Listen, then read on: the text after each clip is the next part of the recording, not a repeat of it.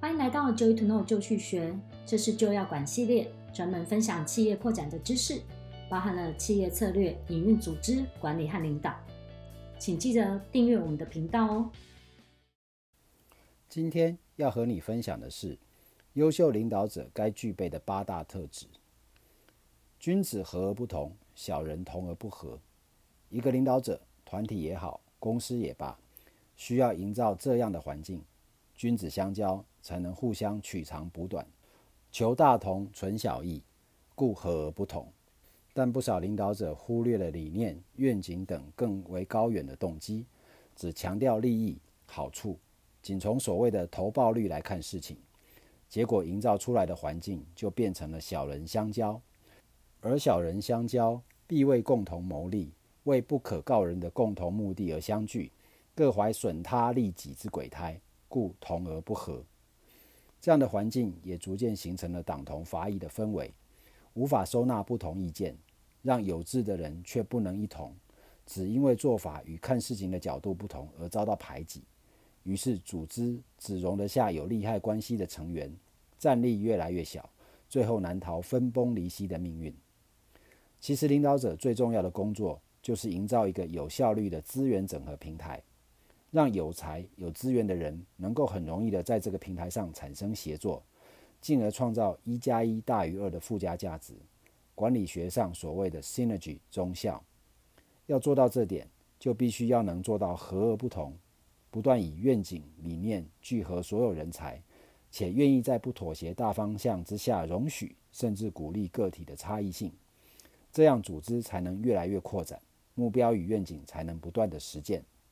Google 母公司 Alphabet 董事长，同时也是史丹佛前校长 John Hennessy，在他的著作。这一生你想留下什么？史丹佛的十堂领导课当中，分享了自己感受最深且最重要十大领导心得。其中以下有六项，我个人特别觉得重要：一、谦逊，自信是领导力的基础，而自信的核心来自于谦逊。真正的自信是对自身能力与性格真实的认知，认知到成功往往包含幸运的成分。你不是房间内最聪明的人，能诚实面对自己能力的边界与不足，才能鞭策一个人不断的成长。因此，这与相对表象的谦虚并不是同一个概念。傲慢会蒙蔽我们的双眼，要牢记随时保持谦逊，尤其在做出错误决策时，更是最需要保持谦逊的时刻。二，不只是领导，而是服务型领导。一位真正出色的领导者。不会过分的关注个人得失，却忽视你所领导组织的诉求。不要因为对头衔的追求或者职务带来的好处而接受一份工作，而是想服务你的同事才选择接受这份工作。这才是工作的全部意义。你领导的位阶越高，服务的责任越大。时刻提醒自己：我真正是为谁工作，而我很荣幸能够带领并服务他们。三、同理心。而不是同情心。同理心代表对参与者处境以及所要完成目标，同时具有深刻的理解和关注，是理性。这与只关注参与者处境、感性的同情心有所不同。好的领导者可以认知到团队成员的潜力、限制、处事方式、价值观等，但并不代表他必须接受而不能要求或协助团队成员突破，以达成团队的共同目标。尤其是知道，当目标达成后，所有团队的成员都会受益。领导团队时，要以理性来设计整体计划方案，并且以同理心指引行动的方向。四，要有勇气，而不只是勇敢。勇气代表的不是无所畏惧、有勇无谋，而是学会了与畏惧共处，并采取正确的行动。面对困难时，领导者很重要的是要将自己的行动。与所领导团体的核心使命以及价值观联系起来，这样会为你注入钢铁般的勇气。当你专注于为你的组织奋斗，而不是以你个人身份奋斗时，你就成了这个组织的化身。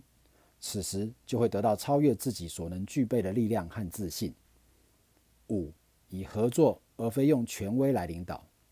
之所以称之为你的团体，不是因为大家怕你，而是你总是以身作则。积极的身体力行，团队在技能、看问题的视角以及个性方面的多样性越大，越是能高效的运作。不要试图寻找你喜欢或同质性很高的人，要把眼光放宽，去找寻那些能够与人愉快合作，并且展现出能够胜任此项工作，同时具有领导力特质的人选。合作的关键不在于权威压迫，而是能为了整体目标而相互妥协调整，共同面对疑虑，并携手解决问题。六，讲故事，而不只是讲事实。引入新想法，靠的是讲好故事，而不是硬邦邦的事实和数字。事实和数字确实可以帮助理解，但却无法令人感动。如果你想真的激励团队采取行动，最好先用故事吸引并打动他们。故事可以带来企业的持续性、独特性和共同目标感，并帮助新员工融入企业文化。领导者最强有力的技能之一，就是能够讲述恰如其分。引人入胜以及鼓舞人心的故事。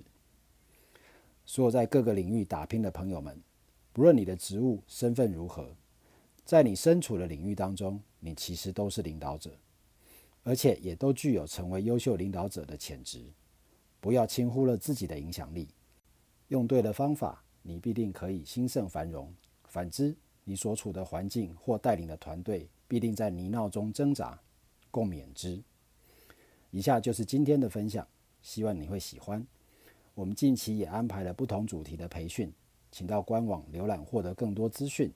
请订阅这个频道来获得最新的分享。下次见。